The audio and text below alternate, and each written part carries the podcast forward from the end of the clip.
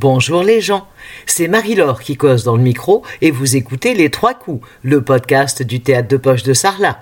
Au vu du vif succès qu'a rencontré le premier épisode, j'ai décidé d'en faire d'autres. Oh non, mais c'est pas vrai. C'est toujours agréable de se sentir soutenu. Bah si, et toc. En plus, euh, comment dire, j'ai eu une certaine pression de la part de ma hiérarchie. Si tu réussis, je te couvrirai d'or. Sinon, je te jetterai au crocodile. Voilà, voilà. Ça s'appelle du management persuasif, il paraît. Mais maniez-vous là, hé Oh, ça va, hein Bon, donc, dans le premier épisode, je vous ai parlé des trois coups qu'on frappait avec un bâton. Brigadier Exactement Du coup, aujourd'hui, je vais vous en dire un peu plus sur lui. Et en seconde partie, je vous parlerai de la pièce de théâtre la plus courte au monde. Prêt pour ce nouvel acte? C'est parti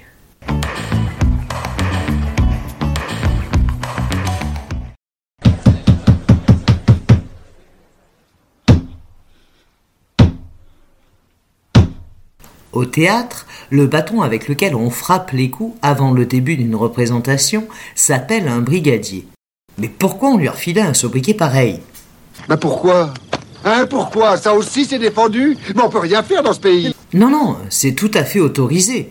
Enfin, pour le moment. Tout d'abord, laissez-moi vous décrire cet objet théâtralement indispensable. C'est un morceau de bois où l'on cloute délicatement, avec de beaux clous de tapissier, un morceau de tissu de velours, généralement rouge sur sa partie haute. Le terme de brigadier proviendrait du vocabulaire de la marine. En effet, sur un bateau, le brigadier est l'homme qui dirige la brigade qui compose l'équipage, terme que l'on retrouve également dans différents corps représentant l'autorité, mais aussi en cuisine. La cuisine, tu me lâches. Hein. Dans la cuisine, c'est moi le patron. Ah, la cuisine, c'est votre domaine. Oui. Tu fais la vedette sur la scène et ici, tu me laisses faire? Le brigadier est donc assorti au régisseur d'un théâtre, au chef d'équipe quoi. D'ailleurs, la légende raconte qu'un régisseur qui quitte ses fonctions s'en va avec son brigadier et qu'un nouveau est confectionné pour le nouvel arrivant à chaque fois. Il est à noter que cette tradition est présente uniquement en France. Nouvelle technique. On passe pour des cons, les autres se marrent et on frappe. C'est nouveau. Mais non, on passe pas pour des cons. Mais frapper les trois coups avec notre brigadier signifie qu'on est unique, tout simplement. C'est ça le Made in France.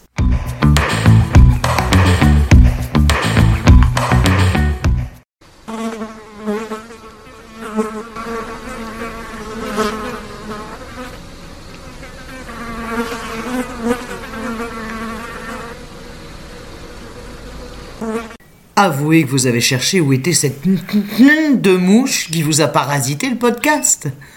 Arrêtez de chercher. C'est moi qui l'ai fait. Ah, ça vous amuse Oui, je reconnais un petit peu quand même. Pourquoi je vous mets des bourdonnements de mouches dans les oreilles? Ben, parce qu'en fait, ça représente assez bien ce qu'il se passe dans la pièce la plus courte du monde. Il n'y a aucun bruit, rien, si ce n'est peut-être une mouche qui traverse la scène au moment où on la regarde. Breath, qui signifie souffle de Samuel Beckett, un auteur irlandais, dure 30 secondes. Oui, oui, vous avez bien entendu. 30 secondes. Ah non, un peu court, jeune homme. On pouvait dire, oh Dieu, bien des choses en somme. Je sais, mais en fait, euh, non. Pour Samuel Beckett, cette pièce représente l'instant qu'est la vie entre la naissance et la mort. Elle symbolise également le gâchis et le désordre de la vie, sans texte ni acteur. Je vous fais un bref résumé. Enfin, si je peux m'exprimer ainsi. Les dix premières secondes, une faible lumière éclaire progressivement la scène jonchée de détritus, tandis que retentit le cri d'un nouveau-né. Puis la scène se pare de lumière et de cinq secondes de silence. Enfin, la lumière diminue en même temps qu'on entend à nouveau le cri d'un nouveau-né, puis le silence se fait dans l'obscurité pendant encore cinq secondes. Allez vous occuper de vos endives là, ça vous évitera de dire des conneries. Ah mais c'est pas une connerie, même qu'elle a été jouée, si je puis dire. 1314 fois entre 1971 et 1989 à Broadway et vue par 85 millions de spectateurs. Oh la vache Comme quoi on peut faire court et tenir sur la longueur. Enfin, c'est ce que disait mon ex en tout cas. Eh, ça y est, c'est fini. Ouais, c'est bon. Allez hop, au boulot Allez, un peu de nerf. On va peut-être le dire de façon plus élégante. Hein Alors, mes petits choupinous, vous pouvez reprendre vos activités quotidiennes en attendant avec une impatience et une envie non dissimulée notre prochain épisode.